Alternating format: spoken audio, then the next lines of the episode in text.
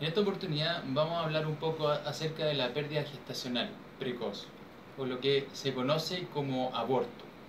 Una pérdida gestacional precoz es aquella que se, eh, donde se forma una gestación inicial, pero luego ocurre una pérdida, un aborto antes de las 13 semanas, 13-14 semanas.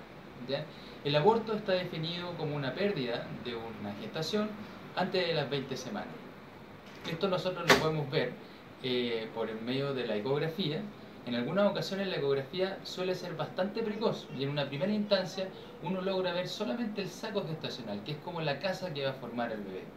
Y para eso es necesario repetir la ecografía. En algunas ocasiones es posible repetir la ecografía a la semana, a los 10 días, a los 14 días en algunas ocasiones.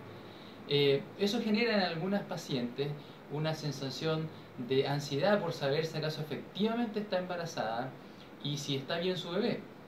Por eso, en, la gran mayoría de las ocasiones que uno hace una ecografía muy precoz, a las 4 o las 5 semanas, es necesario repetirla. Y, en, eso, y en, ese, en ese periodo de espera las pacientes sienten mucha ansiedad. Pero es necesario para tener seguridad. ¿Por qué? Porque si uno hace una ecografía muy precoz y luego no ve bebé, no ve embrión, no ve los latidos, se puede equivocar al decir que esto es una pérdida. En realidad no correspondía a una pérdida, sino que había que esperar. Sobre todo en aquellas pacientes que tienen ciclos irregulares, en donde uno no tiene claro o no tiene muy certera la fecha de su última regla.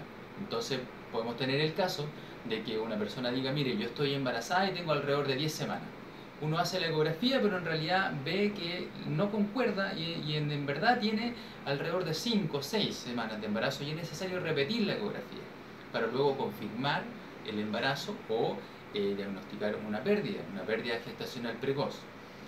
Eh, siempre las ecografías están indicadas en su primera etapa, vía transvaginal, porque es la mejor vía de acceso para ver los embarazos pequeños, estamos hablando en algunas ocasiones de un saco gestacional que mide alrededor de 3 a 5 milímetros.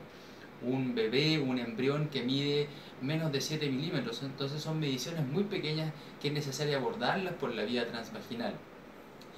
Es necesario también recordar que al realizar la vía, eh, eh, vía transvaginal una ecografía, no va a resultar en un daño hacia el bebé, ni tampoco hacia la madre es una creencia que no tiene mucho sustento el decir que una ecografía no se puede hacer vía transvaginal. Hay ciertas ocasiones que sí, y eso lo está indicado por su médico o por su matrona, pero en la mayoría de los casos la vía de acceso transvaginal o una ecografía transvaginal es realizada eh, principalmente en, embarazos precoces. Luego se realiza por la vía abdominal sin problema. Eh, en cuanto a las pérdidas, muchas mujeres tienen una pérdida y luego se preocupan de qué es lo que va a pasar después, cuándo es recomendable que nuevamente se embaracen. Hay algunas recomendaciones frente a eso. Hay algunos expertos médicos que recomiendan embarazarse al mes, otros a los tres meses, y hay otras recomendaciones incluso a los seis meses y al año. Eso se evalúa en cada persona. Cada persona tiene su riesgo, cada persona tiene sus pros y sus contras para embarazarse entonces eso se ve caso a caso. ¿ya? La regla común es esperar ya al menos eh, lo que recomiende su, su médico tratante o su matrona tratante, pero siempre hay que esperar un tiempo. ¿Cuál es la mejor recomendación? Hay que evaluarlo caso a caso.